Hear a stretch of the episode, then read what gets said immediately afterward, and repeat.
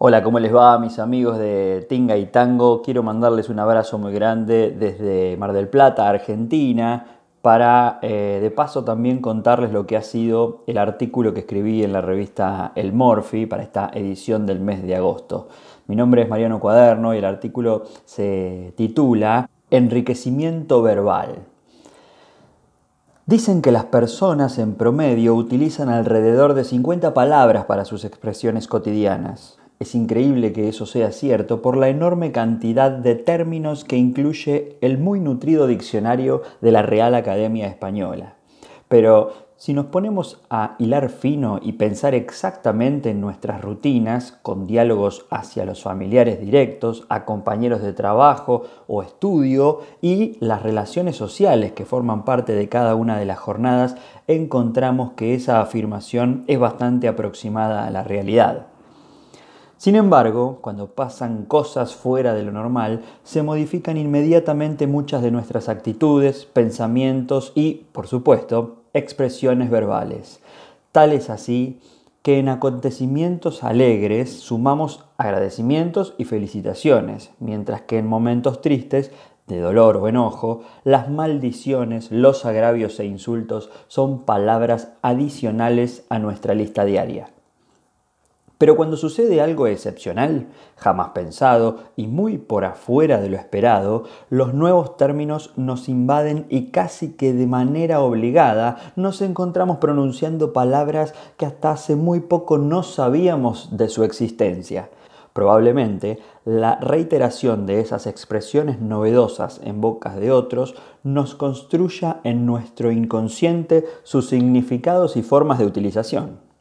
Por eso, cuando hablamos de pandemia, ya no nos referimos a una palabra escrita en un libro de historia.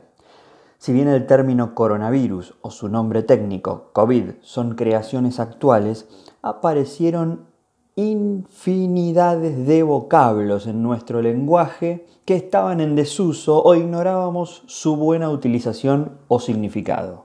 Es decir, entre tanta angustia, podemos encontrar como punto optimista de la situación actual del planeta el enriquecimiento de nuestro conocimiento literario.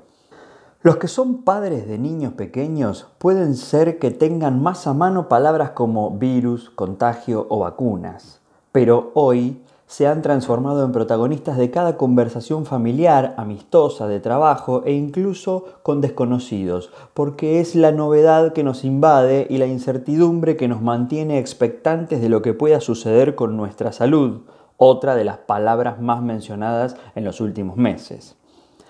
Y si hablamos de salud, decimos situación sanitaria, término que antes solo usábamos para referirnos al baño o al toilet la distancia era la cantidad de metros físicos que había de un lugar a otro, aunque también se podía utilizar como muestra de actitudes frías y alejadas en una pareja. Pero el distanciamiento ahora resulta que es un arma de protección, algo inimaginable para seres tan sociales como nosotros, sobre todo los latinoamericanos.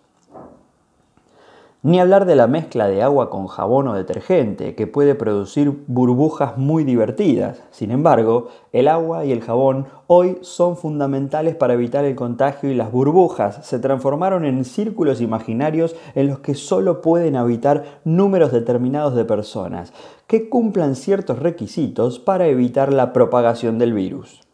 El modo burbuja es un novedoso estilo de trabajo y educación aplicado por la mayoría de los rubros y sectores urbanos en todo el planeta para evitar la concurrencia en masa de personas a un mismo sitio, siempre con la prevención como objetivo. Desde pequeños consideramos como seres especiales de la humanidad a los médicos, enfermeros y especialistas, pero en la actualidad son observados como superhéroes y reciben los merecidos aplausos y reconocimientos que antes se les daban a los cantantes o actores luego de alguna expresión artística. Los hospitales o clínicas pasaron a ser lugares con sobrepoblación, a pesar de que ahora es necesario esperar hasta último momento para ingresar por los riesgos de contagio. Los tiempos cambian y si bien hay términos o expresiones que hemos dejado de utilizar, como encuentros, reuniones, abrazos, fiestas, casamientos, cumpleaños, invitados, hinchadas de fútbol, estadios llenos, pogos en los recitales y largas filas en los bancos, es cierto que esa información se mantiene guardada en nuestra memoria y está preparada para volver a salir cuando esta situación pase. Pensar que el alto riesgo antes se veía cerca de los transformadores eléctricos en la calle para evitar que una descarga ponga en peligro tu vida y ahora son nuestros padres o abuelos. Que los respiradores artificiales eran herramientas importantes en medicina y en la actualidad son los protagonistas fundamentales de la supervivencia humana, junto con la cantidad de camas, como si habláramos de un campamento en el ejército o un viejo orfanato un camino y hasta un río puede ser estrecho, aunque ahora también lo es un contacto. Y no precisamente un número en la agenda, sino que se refiere a la persona que está a tu lado, a menos de dos metros, durante más de 15 minutos y respira de tu mismo aire. La palabra hisopo, que de por sí ya era graciosa, supo ser reemplazada por el término cotonete, aunque estaba ligado directamente a una marca específica que los fabricaba. Hoy pasó de ser un sustantivo a ser un verbo y adjetivo. Isopar e isopado tienen más popularidad que la información del clima.